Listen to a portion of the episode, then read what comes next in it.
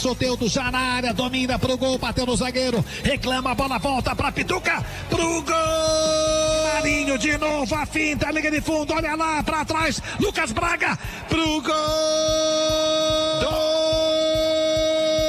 Do Santos! Encosta a bola aqui pela ponta para Dela Cruz, cruzamento na grande área, bola desviada pro gol River Plate. Olha a bola pro Fagner, dominou na direita, passou, ele bateu direto, que golaço! Gol!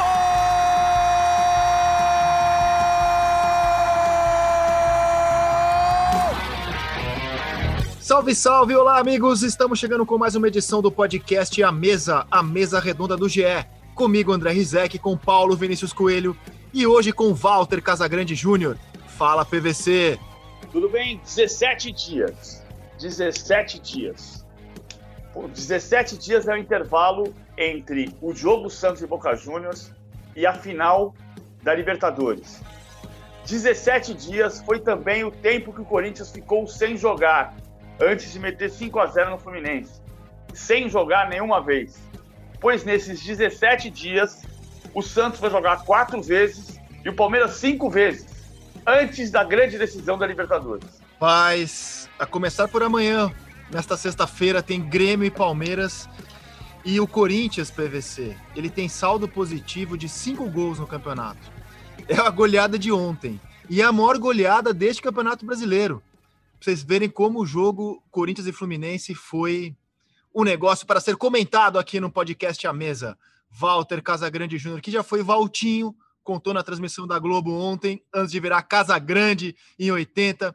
Bem-vindo ao podcast A Mesa, Casão, que honra. Fala, Rizek, obrigado pelo convite, PVC. Eu só vou completar aqui os 17 dias do PVC. São 17 dias também que não acontece nada em, é, em solução à vacina, né? continua a guerra política e são 17 dias que a gente fica esperando ver o que, que vai acontecer, quando vai ser vacinado, e isso vai ser 18, 19, 20. Espero que tudo se resolva rápido. Em relação ao Corinthians.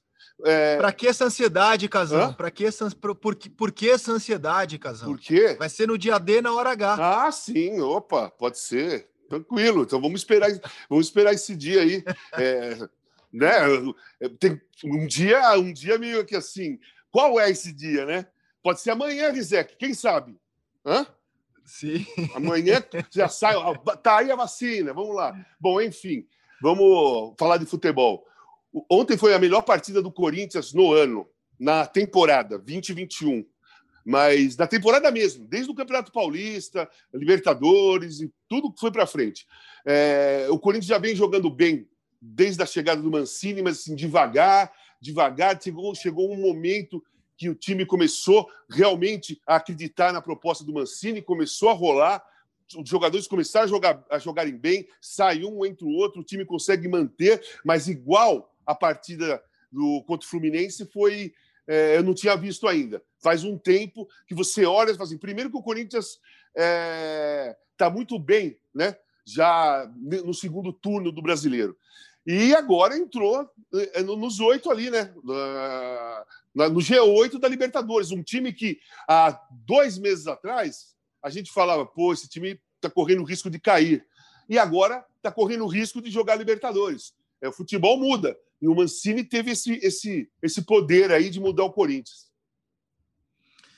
Sem dúvida. E a gente vai falar de dois técnicos que mudaram suas equipes em 2021. Cuca e Abel Ferreira. Casão, quem é que chega melhor para essa final de Libertadores, na sua opinião? Tem alguém que chegue assim na frente? Olha só, estava até conversando com o PVC. É difícil você dizer um favoritismo entre Santos e Palmeiras. É, os, dois, os dois times, te, é, os dois times estão jogando bem.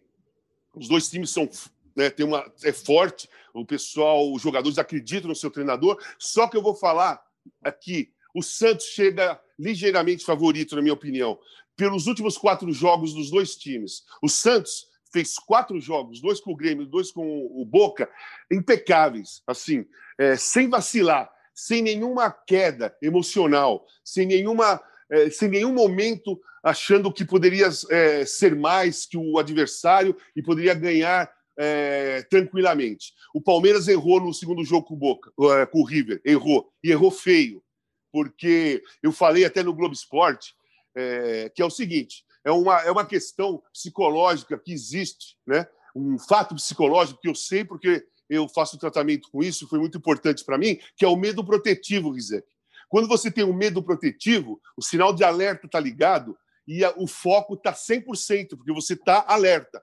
Quando você não tem esse medo protetivo, não existe sinal de alerta e o foco cai, porque você não está sentindo perigo em nada, você não está vendo risco nenhum naquela situação. E para mim, o Palmeiras entrou exatamente dessa maneira, sem o medo protetivo, sem sinal de alerta, sem foco o suficiente para encarar um time que só tinha uma, uma condição de jogo: ir para cima, atropelar, jogar intensamente, agressivo, para tentar reverter um resultado de 3 a 0. Né? Então, eu acho que isso foi uma, uma falha de preparação psicológica para o jogo. E eu falei também que eu não gostei do trabalho do Abel Ferreira naquela partida, porque o Palmeiras entrou apático no primeiro tempo, foi atropelado pelo River, virou o jogo, foi para o intervalo, voltou apático e foi atropelado de novo. Então, aquilo que, que foi falado no intervalo não surtiu efeito algum, principalmente para o lado psicológico, para o lado do foco. Então, eu não gostei do trabalho dele nessa partida. Gostei da explicação dele, mas eu gostei da explicação dele, cara. Ele foi muito, eu achei ele muito legal na explicação de que o River é um time melhor que eu. Não, não tô, não tô justificando o trabalho dele. Eu só tô dizendo que eu, que eu achei legal ele falar que o River é um time melhor do que o Palmeiras, concordo.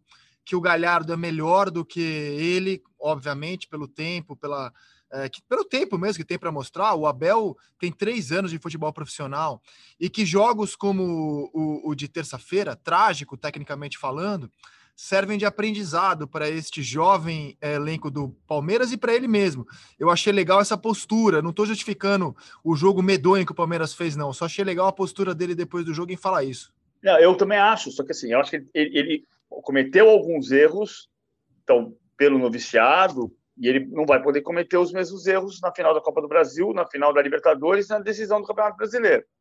É muito difícil o Palmeiras jogar o Campeonato Brasileiro até o final, dependendo só de si, como depende hoje. Acho que alguns erros aconteceram. Primeiro, ele não criou um elemento surpresa para o River. Estava claro que o River podia vir espelhado com o que o Palmeiras fez em Buenos Aires e ele repetiu exatamente a estratégia de Buenos Aires. Segundo ponto, ele, quando percebeu que a estratégia estava dando errado, não mexeu na estratégia. E aí, me parece que ele não confiou nos dois homens de meio campo que ele tinha para tentar colocar a bola no chão, que eram Rafael Veiga e Lucas Lima. O Rafael Veiga, porque não está jogando bem, e o Lucas Lima, porque nunca jogou bem no Palmeiras. Então, ele não confiou nos dois meias que ele tinha. Contra o Santos, ele não vai poder jogar só defendendo e rebatendo, e nem contra o Grêmio. Agora, eu, eu, eu respeito muito o que ele falou da questão do, do corredor. Muita gente achou absurdo o que o Abel disse. Eu não estou dizendo que foi uma questão definitiva, não. Mas, por exemplo, o fato de o Danilo ter sido o jogador mais nervoso da partida, e o Danilo tem jogado, tem tido atuações incríveis. O Danilo estava muito tenso no jogo. Talvez, talvez, possa ter contribuído para você entender, você sair do, do, da academia de futebol e ter aquele corredor de fogo com dois quilômetros, com a torcida correndo junto, gritando, nós estamos aqui, vamos ser campeões. E um moleque de 19 anos olhar aquilo e falar assim: meu Deus, onde que eu tô? E se eu errar? É porque você não tinha essa, essa. Isso também é uma falha de preparo psicológico. Se aconteceu, também é uma falha de preparo psicológico. E o Abel entendeu o que aconteceu. Na opinião do Abel, isso teve um peso para aumentar o nervosismo de um time que é muito jovem. Tem jogadores muito jovens. O PVC, claro. posso falar uma coisa em cima do que você falou?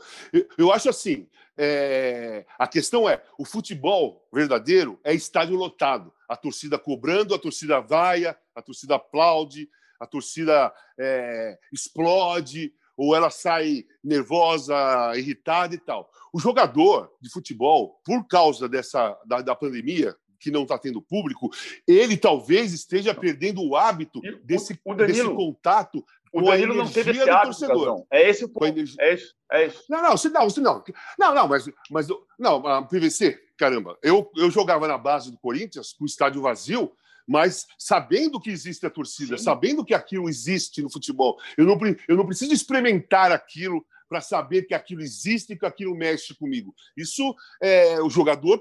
É, se virou jogador com 15 anos, isso claro. aí começa a entrar no, no, seu lado psicológico, porque você sabe que em algum momento da sua vida isso irá acontecer. Você vai estar no estádio lotado, entendeu? Casão, mas você sabe, você, você viu, não com você, na sua primeira decisão, você fez gol contra o São Paulo em 82, mas as pessoas são diferentes. Então, você, você ter um processo de formação. Eu não estou sendo definitivo em relação a, a que isso aconteceu com o Danilo. E com o Gabriel Menino não aconteceu. O Gabriel Menino não teve uma atuação gigante como teve em, em Avejaneda, mas o Gabriel Menino não jogou mal como o Danilo. Agora, a gente viu, mesmo no estádio lotado, ter jogadores muito. Neymar, na primeira decisão dele, em 2009, não jogou nada contra o Corinthians. Ah, o Neymar é um jogador que sente o peso de jogo? Não. O Neymar nunca sentiu o peso de jogo. O Neymar fez gol em final de Champions League. O Neymar fez gol em final de Libertadores. Mas a primeira decisão do Neymar, aquele Santos e Corinthians do Pacaembu em 2009, ele jogou pedrinha. Então, assim, você, os comportamentos são diferentes de acordo com os jogadores, com a personalidade do jogador, com o momento da vida do Não, jogador. Claro, concordo.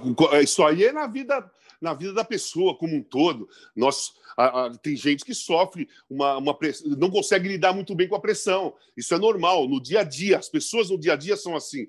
É, o desequilíbrio emocional é normal. E você pensa uma, uma pessoa que vai trabalhar às 5 horas da manhã, ela não tem um treinador para fazer um trabalho psicológico para ela. Então depende muito do equilíbrio que ela, que ela adquire com a experiência. No caso do jogador de futebol, no caso do jogador de futebol, eu não, eu não vou por esse lado. Eu não vou mesmo por esse lado, porque eu acho que o jogador, mesmo quando ele, quando ele começa a ser jogador de futebol, antes ele é torcedor, ele assiste jogos na televisão, ele assiste torcida vibrando e ele sente vontade de estar naquele momento. A vontade de um jogador, quando começa, é assim: pô, eu quero, eu quero ser. Bom, meu caso, pô, eu quero ser titular do Corinthians, quero, quero jogar como um pilotado, pô, quero ir para a seleção. São os sonhos dos jogadores. E dentro desses sonhos, o público aparece a, a torcida aparece. É, agora, na prática, na minha opinião, na prática, ele pode ter ficado um pouco mais nervoso com, com, com o corredor ali, com a torcida do Palmeiras. Pode ter ficado naquele momento. Mas na hora que ele entrou no jogo para jogar, eu acho que o time não funcionou. Ele ficou nervoso porque ele não estava conseguindo jogar. E, é, na minha opinião, foi muito mais isso do que o corredor lá, justificar, justificar o, o, o, o torcedor, eu acho. Ah, é, não, o Abel justificou. Mas eu, eu, eu, queria, eu queria meter a minha colher nessa cumbuca aí, porque eu acho que o fator psicológico teve um peso nos dois jogos, cara. O de, o de Avejaneiro e o do Brasil. Assim, eu, eu é, acho que ninguém duvida que o River é mais time hoje do que o Palmeiras, né? E, e lá em Avejaneda, eu vi o River Plate começando o jogo melhor do que o Palmeiras. E o River se abalou muito Sim. quando sofreu o gol. É, meio saiu do prumo, assim. Eu acho que teve um peso muito grande lá, o fator psicológico. Como teve um peso também no Allianz Parque, porque o, a primeira chance do jogo foi do Palmeiras. Aí quando o River faz bu, o Palmeiras treme, ele fica paralisado pelo medo também. Então eu acho que o fator psicológico pesou muito nos dois jogos, na, na minha opinião. Não foi só no jogo da volta, não. É, eu acho que o maior erro do Abel foi tático. O maior erro do Abel foi não ter conseguido uh, reagir taticamente ao que o River propôs. O River espelhou o sistema do Palmeiras, esperou, quase esperou, porque jogou com três zagueiros e linha de cinco na defesa, e o, e o Palmeiras não conseguiu falar, ah, agora me dá a bola aqui que eu vou botar no chão. Não tinha jogador para fazer isso. Ele até tentou inverter o Gabriel Menino no meio campo, enfim, uh, mas, mas não conseguiu fazer. E, para mim, fazer seria rapidamente colocar o Veiga no time. Ele não confiou no Veiga. Neste momento, ele confiou em outros momentos. O Veiga ainda é o artilheiro do time desde que o Abel chegou, mas o Veiga não tem jogado bem. E esse vai ser um problema do Abel Ferreira até a decisão do sábado, do sábado dia 30, porque o meio-campo do Palmeiras não está funcionando, já faz um tempo.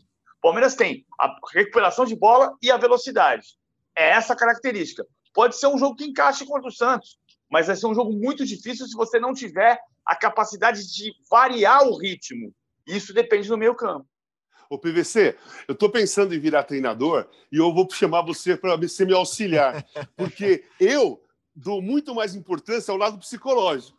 E você destaca muito bem os lados tático, o lado de, de, de, mudança de jogador, que eu não me preocupo tanto, porque eu acho que quando você faz um trabalho psicológico forte, para uma, uma partida muito importante, os seus jogadores já sabem como, como devem jogar, porque você treina com os caras todo dia, o esquema tático é definido.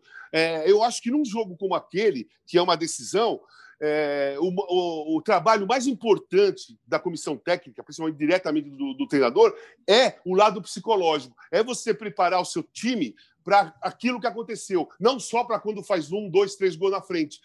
É, tem que ser conversado com a possibilidade do adversário fazer gol antes e você ficar com o risco de ser eliminado. O Palmeiras me pareceu assim, é, as coisas que eu achei. Primeiro, um trabalho muito ruim psicológico para a preparação da partida, tanto para iniciar a partida como no intervalo. Eu acho que não teve trabalho psicológico. O Palmeiras, o Palmeiras foi apático a partida toda. E a outra coisa que eu percebi, que é uma coisa muito importante num time, não tem liderança em campo, PVC. Não tem uma liderança dentro é. do campo. Um cara que chega e fala assim: oh, tá tudo errado. Não é que esse cara vai mudar, que a coisa vai melhorar, mas precisa, por exemplo, um Felipe Melo, na partida, ah, na, naquela, naquela partida, ele poderia. É, ele tinha, tinha dois lados da moeda. Ele podia perder a cabeça e ser expulso, mas poderia muito bem, com aqueles gritos que ele dá, com aquela bronca que ele dá, com aquela chegada que ele dá no próprio jogador dele, acordar o time. O Palmeiras foi apático nisso, está tomando um gol, tomou outro, sofreu um pênalti, o juiz anulou, outro gol anulado, tudo acontecendo contra e os jogadores do Palmeiras ah, olhando ninguém teve uma reação, sabe, de mudança de comportamento em campo. Isso eu não estou falando que isso iria mudar o jogo, não. Não vai mudar o jogo do jeito que foi. Mas você ia acordar o time. Uma equipe de futebol como o Palmeiras, que está disputando uma vaga na Libertadores em casa, depois de ter ganho 3 a 0 contra o River Plate, não pode ficar apagada 90 minutos e vendo, e, e vendo o, a banda passar. Né? Tá passando a banda e você fica olhando. Se você não interromper, a banda vai passar e vai embora. E foi o caso que o Palmeiras correu o risco. Então, na minha opinião, o trabalho psicológico não foi bom, não foi bom, a preparação para o jogo não foi boa, e no intervalo também não teve nenhum trabalho psicológico, porque você, é. o time voltou abatido. Então, eu vou me candidatar a ser treinador, certo? E vou te chamar para ser meu auxiliar técnico, porque a Beleza. parte tática você... vai ser... você vai treinar. Posso ser o assessor de imprensa? Posso pode, ser o assessor de imprensa dessa comissão técnica? Você, ele vai, ele vai treinar então. o time taticamente e eu vou trabalhar o time psicologicamente e pronto, vamos embora. Beleza. Vamos pro jogo. Ele vai ser, Casagrande vai ser o Jürgen Klinsmann e eu vou ser o Hans-Dieter Flick. Olha só, tem uma cena, tem uma cena durante o primeiro tempo que, que mostra muito dessa questão psicológica e do noviciado do Abel. Ah, o, o Abel tem um momento em que ele está agachado, a câmera foca nele em close e ele está com a mão no queixo como quem pensa no que pode fazer, sem ter convicção do que vai fazer. Que foi o retrato do intervalo. É ele voltar para o segundo tempo só com o Breno Lopes, que é um jogador que até dia 11 de novembro, ele foi contratado dia 11 de novembro, jogava no Juventude. Mas que novembro. partido horrível do Breno Lopes, hein? Que coisa horrorosa, hein? Porque o, Breno Lopes é um jogador de Série B jogando a decisão da Libertadores. O, o Breno Lopes foi a contratação possível no momento que você tentou jogadores do mercado internacional e não tinha. É, o, o no bom o, português, tremeu. Tremeu. tremeu. O, Danilo tremeu. O Danilo também tremeu. Sim. A diferença é que o Danilo é um grande jogador, vai ter uma carreira brilhante, e o Breno é um jogador absolutamente comum, mediano. Ah, o, o Abel, antes do intervalo, ele está ali a pensar, está ali a pensar, e sem saber bem o que é que vai fazer. O que, é que vai fazer? E não, porque ele é um técnico de três anos de carreira. É, é, não, ele, ele não vai ser o técnico infalível. Ele pode chegar na decisão da Libertadores e conseguir montar uma estratégia absolutamente fantástica, como ele conseguiu fazer para eliminar o Jorge Jesus e o Benfica da Champions League e conseguiu fazer para meter 3 a 0 no River Plate na Argentina. E não conseguiu nesse jogo. Então, neste jogo ele não foi bem. Ele tem feito um brilhante trabalho, como o Cuca Exatamente. tem feito um brilhante trabalho. Agora, você não vai conseguir o técnico do banco de reservas todas as vezes ter uma sacada genial que transforma um jogo e ganha uma partida. Não é todo dia. Não é todo dia a peça do Caqui. Mas é, eu concordo com você. Mas numa partida como aquela, numa partida como essa, é, o treinador tem que tirar, tem que ter, tem que, tem que ter cartada, PVC, tem que ter cartada, sim, sim. tem que ter cartada porque o time dele está indo para o buraco e ele tem que se mexer, tanto no lado tático do time, é, das alterações do time e também do lado psicológico. Eu não, eu não, não o PVC não pode chegar. Eu, eu concordo com o que você falou, mas eu vou dizer em cima do Abel. Não pode chegar numa decisão e você olhar para o banco e não confiar no jogador. Sim, Caramba. Sim, sim. E ele tinha que ter desconfiado antes, né? Antes. Agora, chega na final, da, da, numa, numa semifinal de Libertadores, contra o River, em casa, o time ganhou de 3 a 0 lá, começou a perder de 2 a 0 em casa, correndo risco, o time é apático. Você olha para o banco e não confia no jogador, então tem que chegar para a diretoria e falar assim: ó, gente, vamos fazer o seguinte: eu não confio nesses jogadores, porque se eu for mudar, dentro de um jogo importante, eu fico com medo do cara entrar e não, e não, não desenvolver. Isso não pode acontecer numa equipe. Então, aí, é, não importa se ele confia ou não confia no, no, jogador. É a alternativa que ele tem. Os caras estavam no banco. Então você vai lá e mexe no time, tenta mudar o, o, o andar da carruagem. Em, em 2010, todos nós criticamos o, o, Dunga porque ele tinha uma alteração para fazer contra a Holanda e não fez, certo? É. Não foi? Foi. E todo mundo falou a mesma coisa agora, BBC. O Dunga olhou para o banco e não, e não viu ninguém que ele confiasse para mudar o ritmo da partida. E ele não fez alteração. E o Abel fez a mesma coisa no jogo contra o River. E não pode fazer. Não importa se olhar para o banco se você não confiar tanto naquele jogador. Aquele, os jogadores que estão no banco estão no banco do Palmeiras, cara. Eles fazem parte do elenco do Palmeiras, um, um dos melhores times do, do, país no momento e um, do, e, um, e, um, e um time do pacote de grandes histórias do futebol brasileiro. É, você tem que confiar nos jogadores que você tem. Você não pode desconfiar, principalmente num jogo como aquele, senão você fica travado. Se você está ali, se eu estou lá, no, se eu sou treinador do Palmeiras, está 2 a 0 para o River, o River, o River é, sendo melhor, correndo o risco de fazer, eu estou correndo o risco de tomar o terceiro. Preciso mudar, o time está apático. Eu preciso mudar taticamente e preciso mudar os jogadores. Eu olho para o banco, cara, eu vou mudar eu vou mudar. Eu vou ter que chamar aquele cara que eu não confio e falar assim: ó, oh, meu, entra lá, confio no seu futebol, tá, tá, tá, tá. tá. Isso é trabalho psicológico, PVC.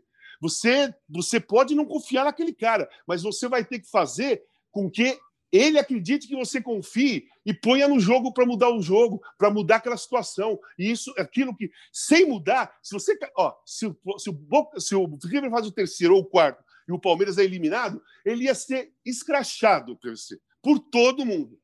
Agora, o Casão, tem um detalhe que eu acho que é, que é legal de, de, de trazer para essa conversa, né? Que a gente não pode perder de vista o seguinte: o, o, Abel Ferreira começa sua carreira no futebol profissional em 2017. São três anos de carreira, né? Ele, ele, dirigiu o Braga, que é um time pequeno, conseguiu marcas históricas lá no Braga, melhor campanha da história, tal, do Braga, do pequeno Braga. Dirigiu o Paok, eliminou o Benfica, legal. Agora, ele nunca tinha tido na vida dele um jogo desse tamanho. Nunca tinha tido. E se você olhar o elenco do Palmeiras, tirando o Everton, campeão olímpico a seleção brasileira, o Luiz Adriano, que aliás são os jogadores que não tremeram, o Marcos Rocha, que já é campeão da Libertadores, Gustavo Gomes se machucou e fez muita falta, era também o maior jogo da vida dos jogadores do Palmeiras que estavam em campo. Era tudo muito novo para eles, contra um time enorme, um time que jogou demais. Eu não esperava ver o River jogando tão bem assim, confesso. E, e dada essa qualidade do River e do, e do Marcelo Galhardo, apesar de duas, é, é, duas Libertadores traumáticas para ele, né?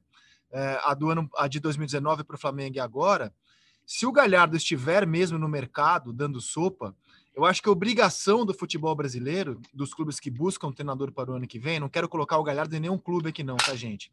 Mas se tiver um clube brasileiro buscando técnico para 2021, depois da nossa temporada, eu acho que é obrigação chamar o Galhardo para um café, né? Não sei se vocês concordam comigo, mas eu, se sou dirigente do futebol brasileiro, estou pensando em trocar minha comissão técnica, é, para mim, acho que é obrigação, pelo menos, marcar um café com o Galhardo, conversar com ele. O que, que vocês acham? Acho que tem mesmo. Agora, eu, a tendência é ele, se ele sair do River, a tendência é ir para a Europa. É, ele vai ter propostas de clube médio grande na Europa, Sevilha, por exemplo. Sevilha está bem com o Lopetegui, está bem com o Lopetegui. Mas ele vai ter alguma coisa de Europa, ele vai ter. Mas, de fato, você precisa sentar com ele. Independentemente de você poder contratar ou não. Claro, ouvi-lo. É, já era já era para ter sentado com o Galhardo e falar assim: escuta, vem cá, deixa eu conversar com você um pouco. Deixa eu acompanhar uma semana tua. Eu queria fazer. Você está no meu radar, eu quero que você trabalhe comigo. Um dia eu vou trabalhar com você, não sei quando vai ser. Mas vem cá, deixa eu, deixa eu conhecer teu trabalho também, ver você, ver você de perto, vamos bater um papo. Ah, não é pegar o livro do Galhardo e ler, certo? Simples. É, é, é, entender o que, ele, o que ele fez. Agora, tem uma coisa que o River Plate ofereceu para o Galhardo, o trabalho dele foi rápido, mas que é preciso entender. Não é entender com o, o que era o River de 2018, é entender o que era o River de 2014.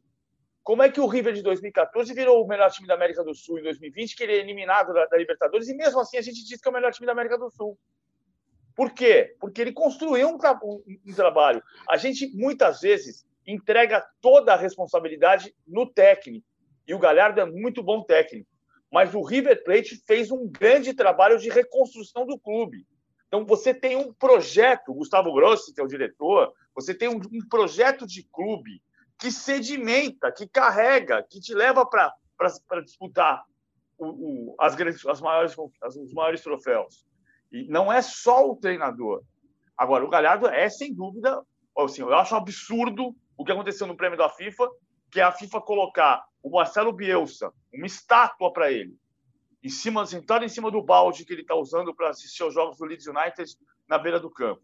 Mas o Marcelo Bielsa ser ele, candidato, um dos três melhores técnicos do planeta, segundo a votação da FIFA, por ter sido campeão da segunda divisão da Inglaterra, e o Galhardo, que ganhou duas Libertadores e chegou a uma outra final nos últimos cinco anos, não ser citado, é uma vergonha. É uma vergonha. Mas não é só o Galhardo que explica o sucesso do River. Bom, eu acho, eu, eu concordo com você, PVC, só que eu, eu vou mais além, viu, Rizek? É Galhardo é treinador para vir trabalhar em grandes clubes do país, sim.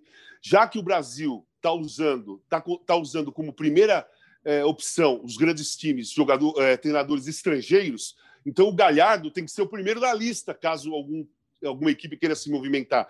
Porque eu é, penso da seguinte maneira: está é, é, começando a entrar muitos treinadores estrangeiros no país. Ótimo. Como começaram a entrar, num passado, jogadores estrangeiros no país. É, só que o Brasil tem que começar a fazer um trabalho de contratar os bons estrangeiros para trabalhar no país. Né? Não é quantidade que, que, que dá, é, que dá um, uma evolução no, no, no, no, futebol brasileiro, é o, a qualidade. Então, o Galhardo é um treinador para trabalhar num grande time do país, caso alguém queira é, contratar. E jogadores também, os times têm que contratar jogadores que são de seleção dos seus países, ou que está na lista, ou que vai estar na lista, sabe? É, é, é essa aposta que um país faz para evoluir no futebol. A Itália, nos anos 80, quando ela abriu o mercado, para dois estrangeiros por, time, só foram para lá os melhores, porque a Itália queria evoluir te tecnicamente. É, a intenção era fazer um campeonato forte com estrangeiros que ajudem, que ajudar, a, deveriam ajudar a evolução do, do, da técnica, da tática, da movimentação, do, do, da jogada individual para os jogadores italianos. Foi um tiro no pé, porque a Itália parou de renovar, parou de revelar, e aí acabou ficando fora da última Copa mas a qualidade técnica realmente melhorou. Aqui no Brasil, nós não precisamos melhorar a qualidade técnica. Então, nós precisamos ter é, troca de experiência. Então, você vai trocar experiência com um cara de primeiro escalão, com jogadores de primeiro e de segundo escalão, não de quarto, quinto escalão, que aí eu acho que é só gastar dinheiro e não acrescenta nada no futebol do clube e nem do futebol brasileiro. Então, sou a favor do, uh, do futebol brasileiro, dos clubes começarem a pensarem, começarem a pensar da seguinte maneira: é, nós, nós estamos contratando um treinador estrangeiro, então vamos contratar aquele que está fazendo alguma coisa de importante fora. Né? Eu acho que é por aí. E para mim, o Galhardo está em primeiro lugar numa lista. Se eu fosse me mexer, se eu fosse é, diretor de um time, fosse é, ir para o mercado para contratar um treinador, eu ia contratar o Galhardo, eu ia fazer o esforço que fosse para trazer o Galhardo para o meu time. Cara, e o bom São Paulo, hein, amigos? Porque ele É, eu vou usar um verbo aqui que é um exagero de minha parte, tá? Mas é que fica melhor com esse exagero do que com a realidade. Ele esnobou os dois finalistas da Libertadores. Foi embora do Santos, porque o Santos estava muito problemático, problemas que o Tupa, que o Cuca topou enfrentar, o São Paulo não queria enfrentar, atraso de salário, bagunça administrativa, um presidente que era uma piada, acabou inclusive afastado por impeachment. É, levou com ele jogadores muito importantes, né? O goleiro e o centroavante, o Sacha, sem falar os que saíram, né? O Jorge, o Gustavo Henrique. É, e aí é, vai para o Palmeiras, fecha com o Palmeiras, mas não acerta com o Palmeiras. Quer dizer, o melhor, ele acerta com o Palmeiras, mas não fecha com o Palmeiras. Dá a palavra que vai dirigir o Palmeiras e por algum motivo misterioso que muita gente acha que era esperar até o último minuto pelo Flamengo, também não fecha com o Palmeiras, esnoba o Palmeiras. Então o São Paulo hoje olha para Santos e para Palmeiras e fala: eu podia estar tá lá, né? Podia estar tá na final da Libertadores. E acabou num grande clube brasileiro, é verdade, pode ser campeão nacional, mas um clube que não disputa a competição mais nobre do nosso continente. Então o São Paulo é também um dos personagens dessa final Santos e Palmeiras que veremos no Maracanã. O PVC e Casão, para falar do Santos, a gente fez uso aqui de aspectos emocionais para explicar o Palmeiras. É, e chamamos o River de o melhor time do continente. Então não vou chamar o Santos de o melhor time, mas certamente é o mais corajoso. Que time corajoso, cara, que time abusado, que aliás é comum às grandes equipes que eu vi do Santos. É 95, 2002, 2010. São times muito improváveis quando começa a temporada, você olha para o elenco, para os problemas do clube e fala: "Cara, esse ano o Santos não vai dar em nada, vai brigar para não cair" e esses clubes fazendo uso da base, jogando com muita coragem, muita personalidade, fazendo uso do Santos raiz, eles chegam e no fim do ano surpreendem a gente. Vocês concordam que o Santos é hoje o time mais corajoso do Brasil, Casão? Ah, eu acho que o Santos é o time mais corajoso, é o time mais é, consciente daquilo que pode fazer, daquilo que o Cuca fala para fazer. Eles são conscientes, porque ninguém, se, não, se você não tem confiança, se você é, não acredita no que o treinador fala, você não vai para cima do Boca para meter 3, 4 logo de cara. Você não vai para cima do Grêmio para fazer 3, 4 logo de cara. Você ficaria um pouco é, temeroso e ia ver o que ia acontecer em 15 minutos, como é normal se falar no, no futebol, né? Vamos estudar o adversário. Aí está a arma do Cuca. Eu acho que a arma do Cuca principal está exatamente aí. O adversário começa o jogo para estudar o Santos, o Santos começa o jogo para matar o adversário. Então, quando o adversário começa a entender o que o Santos está querendo fazer, está 2 a 0 está sendo massacrado, bola na trave, jogadores adversário perdidos. O Santos é aquele time que faz o adversário ficar perdido. Adversários de grande porte, jogadores com grande experiência, como foi o Boca e como foi o Grêmio dois times que, assim, você olha, você fala, é candidato ao título, tem toda a chance de ser campeão em qualquer campeonato, tem é, um elenco é, de experiência e joga um futebol e tem uma camisa pesada de respeito. E o Santos começa o jogo e não deixa o adversário tentar estudar o que pode fazer. O Santos quebra isso. O Santos vai para cima, atropela, dá uma, ele dá uma intensidade em um minuto de jogo que normalmente os times começam a dar em 10, 15 minutos. Depois do que depois de, da, da, dessa, dessa fase de estudo do jogo, é que os times começam a dar uma, uma aceleração para tentar ganhar a partida. O Santos não. O Cuca, o juiz apita já sai a mil por hora para tentar matar o jogo. É, e depois fica intenso a maior parte da partida. O Santos só relaxou com o, Santos, com o Boca quando já estava 3 a 0 mas tinha fôlego para acelerar. E eu torci para acelerar. Eu queria quatro, cinco, eu queria ver o Santos é, continuar fazendo aquilo que fez no início. Então, eu acho que a diferença do Santos para os outros é exatamente aí: é a coragem de começar o jogo para cima do adversário, seja ele qual for. Não importa se é Boca, Grêmio ou qualquer outra equipe espalhada pelo, pelo, pela América do Sul. O Santos vai para cima. PVC, além da coragem do Santos, queria abordar com você, além da coragem, quero te ouvir também. É, eu achava que o melhor zagueiro do Santos era o Gustavo Henrique. Pelo menos ele era tratado assim nas mesas redondas. Tá louco o Lucas Veríssimo, cara, que tá jogando, que jogou nos confrontos contra o Grêmio, que jogou agora, e é mais um mérito do Cuca, porque é a informação sua que você, à época, levantou. Desculpa, PVC. Não, então, eu acho que o Lucas Veríssimo, na época, o Gustavo Henrique, o Jorge Jesus, a informação de quem trabalhava com o Gustavo Henrique era de que o Jorge Jesus não queria o Gustavo Henrique, porque entendia que o Gustavo Henrique não caberia no Flamengo. E até agora não coube. Até agora não coube. O Lucas Veríssimo é um monstro jogador, ele vai ficar até o final da Libertadores e depois está vendido para o Benfica por 6 milhões e meio de euros. O Santos precisava do dinheiro. Ontem, depois do jogo, o Marinho cobrou a questão dos salários atrasados.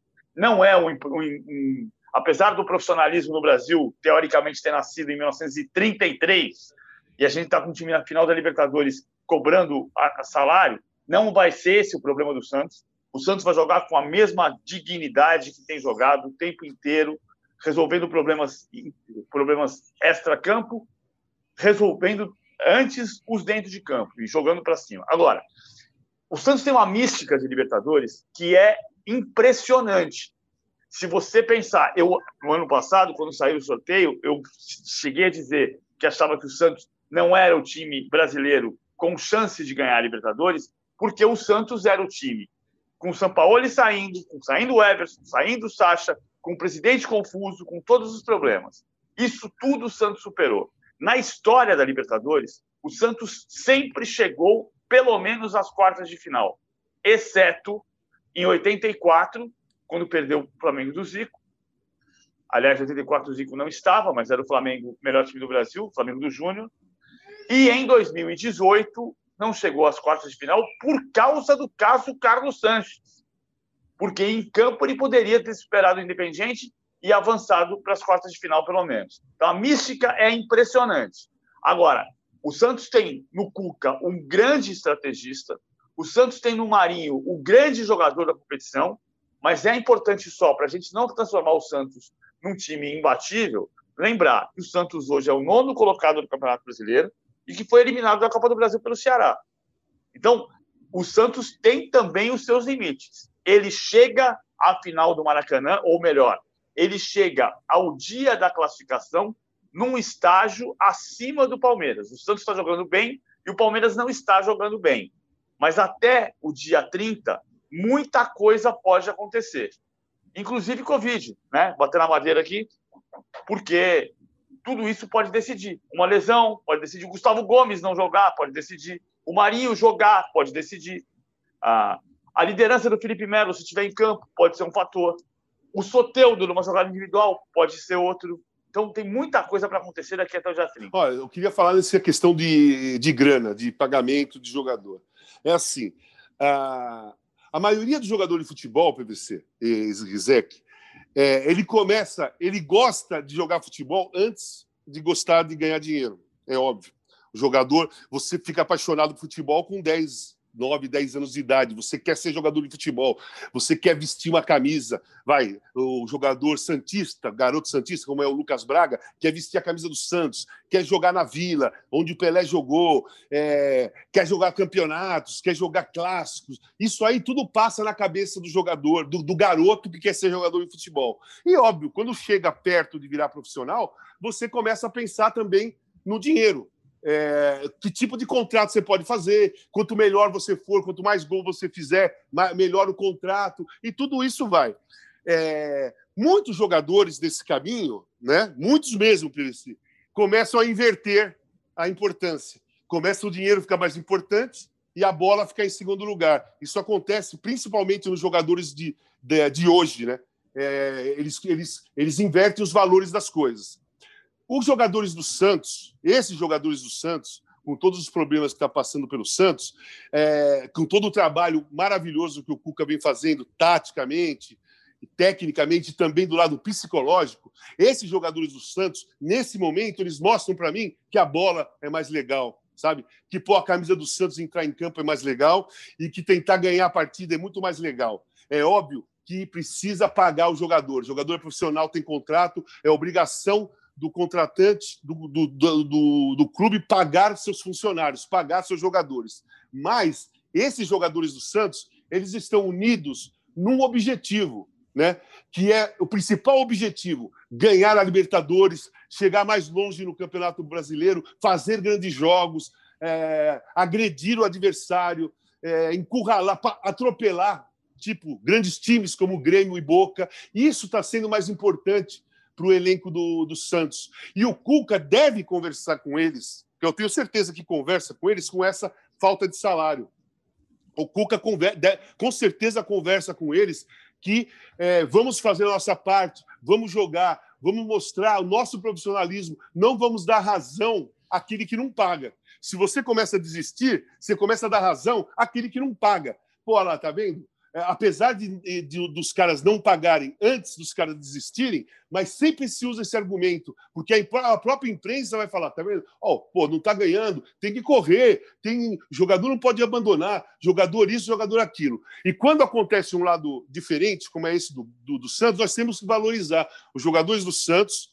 Os jogadores do Santos eles estão com a mentalidade de garotos, que é aquela: eu gosto de jogar futebol, eu quero pôr a camisa do Santos e eu quero entrar no campo e atropelar o adversário, mas também quero ganhar o dinheiro. O único momento que foi falado em dinheiro foi ontem o Marinho durante a comemoração, mas falou no meio, sabe? Você viu, no meio de gozação, de brincadeira, soltou no ar, não, não foi uma ameaça, nem foi, nem foi uma cobrança é, forte, foi, uma, foi um estilo Marinho de falar uma coisa. Aliás, foi, foi legal, Casão que ele tava fazendo uma live, né? Aí ele, alguém perguntou: o que, que você quer saber, Marinho? Ele falou assim: ah, quero saber quando é que vão pagar a gente. Aí o Felipe Ximenes, diretor do Santos, entrou e falou: Nós vamos pagar.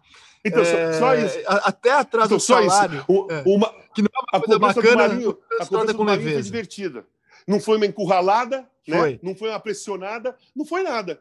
E também não, ah, o que ele falou não mostrou que se não pagar eu não vou, não vou jogar mais direito. Não, não mostrou isso. O time do Santos os jogadores do Santos são, estão de parabéns, porque o jogador de futebol profissional tem que primeiro gostar de jogar futebol, gostar da bola, gostar da camisa que veste. Você falou, cara, e você falando isso, é impressionante como eu vendo esse time do Santos, que é um dos times mais legais. Você tá aqui de novo, cara, 95, 2002, 2010 e esse, tá entre os times mais legais que eu já vi é, com a camisa do Santos, e todos eles muito improváveis, ninguém dava nada por essas equipes no começo da temporada. E são times que realmente gostam de jogar futebol, cara. É um barato ver esse time do Santos. Tudo na vida você precisa fazer com prazer, né, cara, para fazer bem feito. Sem tesão, você não chupa nem um picolé direito, né? E esse time do Santos faz isso de forma espetacular. Por falar em Marinho, PVC, Marinho, rei da América esse ano? É, Marinho, melhor jogador da Libertadores esse ano, PVC? Para mim é jogador da Libertadores é. É claro que isso pode mudar, tem um jogo ainda que tem um peso 3, mas o Marinho tem, é impressionante. Não, não significa que o fato dele ser o melhor jogador do torneio, que necessariamente ele tem nível para jogar a Copa do Mundo. Mas para jogar Libertadores é indiscutível. Eu não acho que o Marinho vai estar no radar de grandes times da Europa, por exemplo. Não tem acontecido isso, né? Os jogadores da campeões tirando o, o, um ou outro caso recente, não tem jogador que faz, brilha na, na Libertadores e vai para um grande clube da Europa. O PVC, desculpa te interromper, mas assim, eu nunca levei a sério a possibilidade do Marinho na seleção, porque eu acho que a concorrência ali é pesada demais para ele. É, os jogadores que atuam na Europa, principalmente, eu acho que tem um nível muito elevado. Mas a bola que ele está jogando, cara, não, você não acha que é obrigação convocá-lo para pelo menos testá-lo no jogo? Eu, eu vejo como você também não vejo o Marinho na Copa, vestindo uma camisa grande da Europa, mas é que o futebol dele tem nos desmentido, você não acha? Eu, eu vou correr o risco de cometer aqui um, um, erro histórico, porque o Marinho pode nos desmentir. O Marinho, me lembra o Marinho. Lembra do Marinho do Bangu?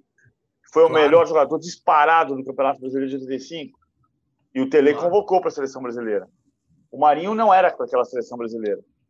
Não... Mas tem obrigação de convocar quando o cara tá jogando que tá jogando o Marinho de hoje e que jogou o Marinho nos anos 80 também. Tem obrigação de dar uma chance pro cara. Obrigação é um pouco forte, eu acho. Eu acho que sim. Eu acho que, eu acho que ele pode, pode testar. Ele pode colocar e ver que, qual é a reação.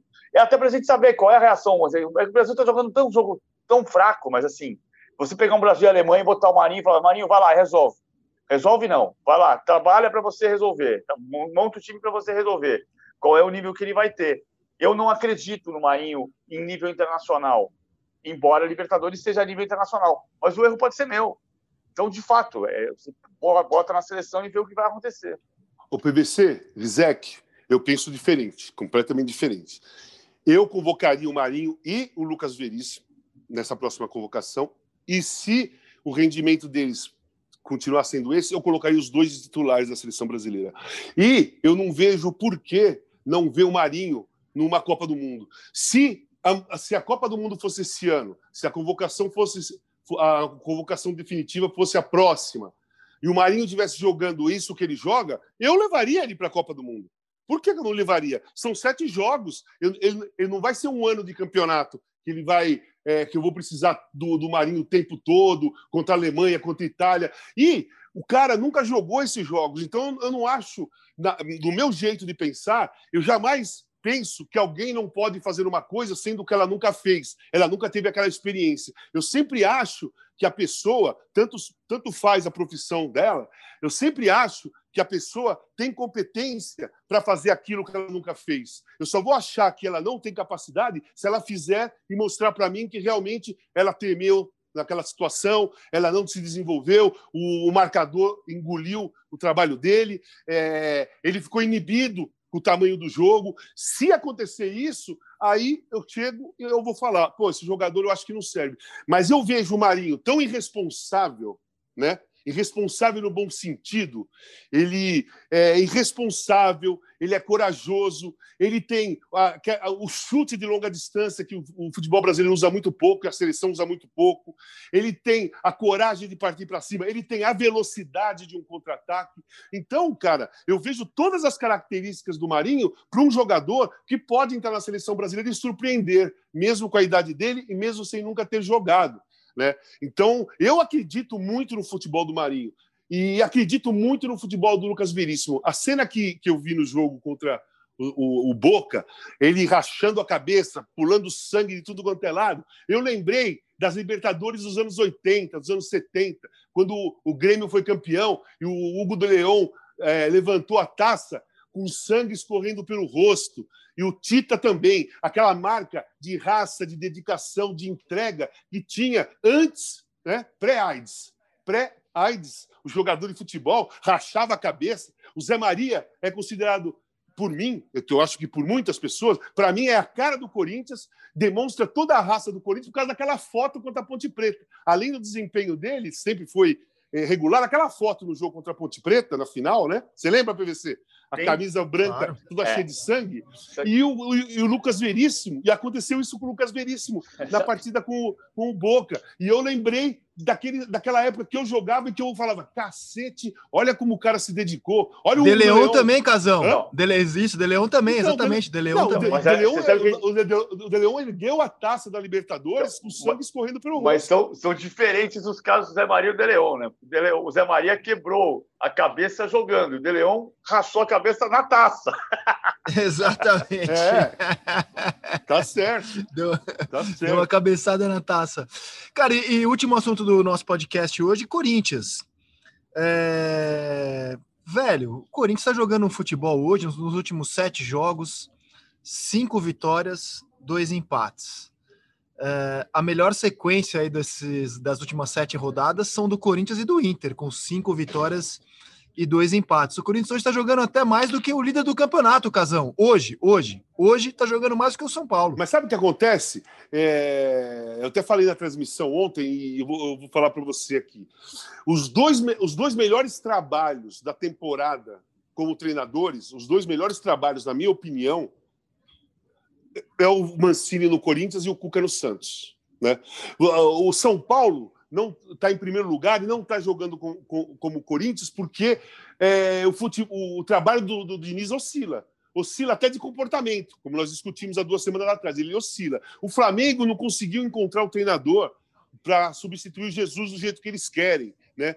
O Inter, o Cudê saiu, veio o Abel, o Abel Braga, está dando, tá, tá dando certo. Né? Tá dando certo o trabalho do Abel. Mas aqueles trabalhos mais consistentes é o do Corinthians e é o do, do, do Santos. O Mancini pegou uma bomba na mão que eu Falei até na transmissão, já falei várias vezes no Globo Esporte, eu não acreditava e achava que não era o treinador certo para o Corinthians para aquela, aquela situação. Eu não acreditava no trabalho do Mancini. Ele veio para o Corinthians e aos poucos ele foi colocando ordem na casa, foi definindo um time titular, foi colocando um jeito de jogar, o, foi passando confiança para os jogadores, os jogadores foram acreditando naquilo que ele fala, porque o segredo do futebol é esse os jogadores, os jogadores têm que acreditar naquilo que o treinador está falando, porque acontece em campo. Se o treinador fala e acontece em campo, os caras acreditam. E aí a coisa desenrola naturalmente. Então, o trabalho do Mancini é um trabalho de time que disputaria o título desde quando ele chegou. E o Corinthians está hoje dentro de uma, do, do, do G8 da Libertadores, porque o Mancini conseguiu fazer uma recuperação. Olha só, que louco. Recuperação emocional, recuperação tática e técnica. Meu, isso aí é trabalho para um ano. Você chega, você chega em janeiro e vai tentar recuperar um time que foi péssimo no, no ano anterior. O Mancini está conseguindo fazer isso no meio do campeonato. Ele chegou no campeonato, o time estava péssimo e ele conseguiu em pouco tempo, pouco tempo, pelo tempo que ele chegou, fazer todo esse trabalho. É pouco, é pouco tempo. Quantos jogos? Ele tem 15 jogos, o Rogério tem 12. Então, olha só o trabalho do Mancini, espetacular. E isso mostra o, o rendimento do Corinthians. Todos os jogadores estão confiantes. Os caras entram lá, é, Vital, Otero, Casares está jogando muita bola, cara. Então, é um, o trabalho do Mancini é espetacular e o Corinthians tem tudo para se manter aí nesse, nesse G8 até o fim. É, esse é um, um ponto importante. O, o, nesses últimos sete jogos que o Rizek citou, o Corinthians marcou 11 gols e sofreu um um dos pontos centrais foi ter melhorado a defesa. Tomou um gol em sete jogos. O ataque ainda não chegou à média de dois gols por jogo, que seria uh, positivo. Mas é um ataque que melhorou em relação ao Corinthians. O Corinthians não fazia gol e agora não sofre gol. Acho que uma, uma parte do que o Mancini fez foi deixar o ambiente mais leve. Agora é incrível, né? Estamos falando do Cuca e do Mancini, que formavam juntos a comissão técnica do São Paulo demitido em setembro de 2019. Né, o Cuca foi demitido, o Cuca pediu demissão e o Mancini saiu no dia seguinte, quando os jogadores solicitaram a chegada do Fernando Diniz. Agora, PVC, eu queria além do Mancini, né? A defesa se ajeitou também, porque o Corinthians cometeu muitos erros no, na formação do seu elenco. O Corinthians vem de um garoto que não é brilhante, mas era um lateral correto, que era o Carlos, e fica um buraco ali, né? Com o Sid Clay jogando um futebol horroroso e o Piton, que é muito abaixo na marcação, tanto que virou a ponta esquerda depois. É, o Corinthians escalava o Marlon na zaga, né? Na ausência de um outro zagueiro, jogava com o Marlon ali. O time era uma peneira. O Fábio Santos, cara, que ok, não teria espaço no Galo com a Arana, com atuações corretas, ele ajeitou a defesa do Corinthians. Aliás, o Corinthians não perdeu nenhum jogo com o Fábio Santos em campo. E, e no meio-campo, o Corinthians trouxe jogadores que, cara, é, faziam algo básico, o Corinthians não fazia, que era finalizar. Otero, Casares, e para cima, partir para cima. S são jogadores que melhoraram muito a equipe do Corinthians, né? E ontem o, o, o Casares está jogando muito bem. O Casares é uma recuperação é... física, né? O, o Casares foi um Sim. ponto que o, Mancini chegou. O Mancini conhece o Casares, trabalhou com ele no ano passado no Atlético Mineiro.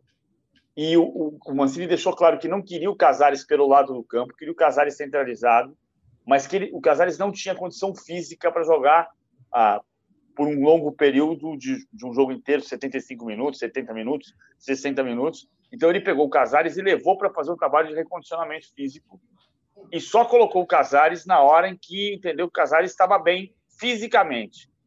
O, o Mancini segurou um pouco mais porque acreditou que o Luan estava reagindo. O Luan reage num ritmo muito lento e o Casares tem uma qualidade individual, quando está em forma física boa, ele decide jogo. Foi o caso de ontem. Posso falar de um jogador? Posso falar de um jogador do claro. Corinthians que eu destaquei ontem, que para mim um dos grandes trabalhos do Mancini foi essa mudança nesse jogador, o Gabriel. O Gabriel era um volante de contenção, cansava de fazer falta, fazia falta. Ele roubava poucas bolas e fazia mais faltas e, e não saía para o jogo, errava muitos passes, não se, não se aventurava a ir para o ataque. Com o Mancini, ele começou a acertar mais passes, fazer menos faltas, roubar mais bolas né? e ter confiança de sair mais para o jogo. O, Gabriel, ele é um outro jogador com o Mancini, um outro jogador, um jogador que tem como pensamento principal roubar a bola, não matar a jogada. É, é, eu acho que o, o, Gabriel, por muitos anos, por muitos anos, ouviu treinadores dele falar para falar ele: Gabriel, mata a jogada. Não deu, saiu o contra-ataque, mata a jogada, mata a jogada, mata a jogada. E ele ficou, é, na minha opinião, entre aspas, perdendo tempo por muito tempo matando jogada, sendo que ele está demonstrando agora que ele sabe jogar, que ele é um jogador que tem um bom passe, que ele é um jogador que sabe roubar a bola sem fazer a falta, que é um jogador que está é, se aventurando aí o ataque, a chutar a bola no gol. Isso tudo foi uma mudança com o Mancini, porque mesmo no, mesmo não, principalmente na época do, do Carilli, o Gabriel era matador de, de, jogada, era o cara que fazia a falta, era o cara que quebrava o contra-ataque do adversário. E era muito pouco para ele. E eu achava naquela época que o, que o Gabriel era aquilo mesmo, sabe? Pô, eu critiquei muito o Gabriel, porque eu não gosto de jogar, eu gosto de um futebol mais leve. E o Gabriel está fazendo um futebol mais leve. Mas você lembra do Gabriel do Botafogo em 2013? Ele era segundo volante. Ele então, é o homem que dava saídas de jogo. Então, exatamente. Aí, de, depois disso, que começaram a colocar o Gabriel como caçador, né? Aquele cara caça o adversário, mata a jogada, faz a falta, quebra. E quando ele fazia isso, PVC, quando o, o, o treinador falava: é isso aí, Gabriel, beleza, tá tudo certo, porque é aquilo que o cara queria que ele fizesse. Eu lembro do Geninho, você lembra? O Geninho é um cara fantástico, um ótimo treinador, é meu amigo. Mas no jogo com o River aí, Corinthians e River, que o, era o Jorge, eu acho que o lateral esquerdo. Roger, Roger, Roger, Roger, Roger, que ele falou: pega, pega, pega, era o D'Alessandro. O cara foi lá e pegou no meio e foi expulso. Então, essa, é, essa, é, essa fala dos treinadores daquela época, pega, pega, pega, mata a jogada, faz a falta, não tipo deixa Galhardo, evoluir. Assim. Hã? Tipo, tipo Galhardo, assim. Quebra é, o tornozelo dele. É, tipo, Isso, tipo, tipo Galhardo. O lance é assim. E os treinadores, o Ancini, na minha opinião, ele fez completamente diferente do que os outros treinadores fizeram com, com o Gabriel, sabe? É, libertou o Gabriel para mostrar a qualidade dele, sabe? Libertou o Gabriel daquela coisa, faz falta, bata jogada. Hoje o Gabriel rouba a bola, tem bom passe, vira jogo, né? tem virada de jogo e vai e se aventura aí o ataque, chutar no gol. O Gabriel foi o jogador que mais evoluiu com a presença do Mancini, na minha opinião, né? Concordo com você, concordo totalmente com você. Amigos, por hoje foi só. Vamos despedindo aqui do Casão. Casão Beleza. é sempre uma honra tê-lo aqui. Hein? Até a Até próxima. A, me chama que a gente fica trocando uma ideia. Pode ser de rock and roll também, cinema. Vamos conversar sobre vários assuntos, né? Cara, tô admirando essa foto que você tem do BB King aí atrás de você. Eu tenho também uma foto do BB em casa. Ó, Grande BB Deixa eu te King. falar uma coisa. É, aqui, esse, essa parede foi montada só com caras que eu idolatro muito. Né? Caras, Rita Lee, Janis Joplin, Eric Clapton aqui atrás também, é, que eu tô na frente do Eric Clapton, olha lá, olha lá o Eric Clapton, tá vendo? É, e tem um convidado sempre especial, que ele, que ele é o diretor da minha parede, que é Quentin Tarantino. Esse é o diretor. Que. É o diretor. Casão, eu tô em processo de mudança, né? Uhum. Eu, vou, vou para um apartamento maior é, é com a chegada dos meus né? filhos. Só que eu tô numa batalha, velho. Eu tinha uma parede igual a sua, né? Com Stones, Beatles, um pôster do Pulp Fiction, que oh. é o filme do Tarantino de que eu mais gosto, com a Uma Turma, B.B. King, Ray Charles, Jimi Hendrix, Billie Holiday. Uh, quem mais tem na minha parede? James Brown. Bob Marley, eu não tô podendo levar nenhum, velho. Oh. Depois eu vou te mandar uns aí pra oh, eles ficarem, mim. de repente, bem alocados na sua parede. Se tá você, bom? quiser mesmo, se você quiser me mandar uns dois, eu encaixo aqui, ó. Bem legal. Beleza.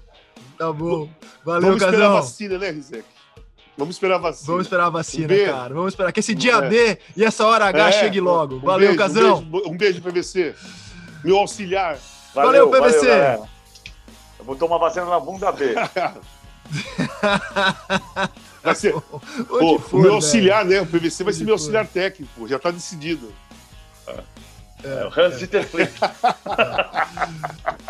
Essa comissão técnica promete, promete. Valeu, valeu, Casão, valeu, PVC. Obrigado a vocês que ficaram conosco até aqui. O podcast A Mesa é, chega para o seu tocador preferido toda segunda, toda quinta. Até a próxima. Tchau!